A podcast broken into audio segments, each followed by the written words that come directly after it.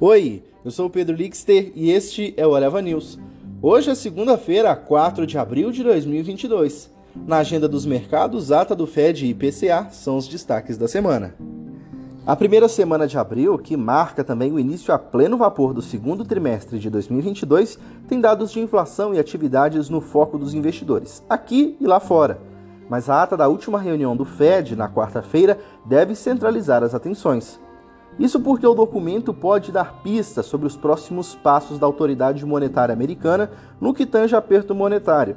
O Fed elevou a 0,25 ponto percentual os juros em março, e o mercado já coloca os preços do Fed Funds futuros em uma alta maior de 0,5 ponto percentual de juros na próxima reunião em maio. Na sexta-feira, 8 de abril, o IBGE divulga o IPCA, que é o índice meta do Banco Central Brasileiro. Em fevereiro, o IPCA subiu a 1,01%, no maior resultado para o mês desde 2015. A expectativa é de que o dado de março tenha uma ligeira desaceleração, mas os preços devem continuar pressionados. E lá no exterior, vários países divulgam na terça-feira os índices de gerentes de compras, PMI na sigla em inglês, de atividade, incluindo os dados da zona do euro, dos Estados Unidos e da China.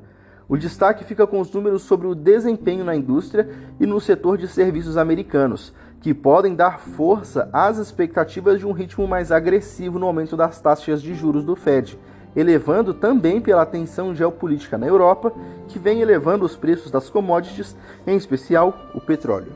E nessa semana também tem feriado à vista. Mas calma, o feriado acontece na China, o que mantém a bolsa de Xangai fechada na segunda e na terça enquanto em Hong Kong fecha somente no dia 5. Esse foi a Eleva News, o podcast publicado de segunda a sexta bem cedinho. Acompanhe a gente na sua plataforma de streaming favorita e não perca os nossos episódios. A produção é de Gabriel Fogliene. A locução e edição de áudio são minhas, Pedro Lixter. Até mais.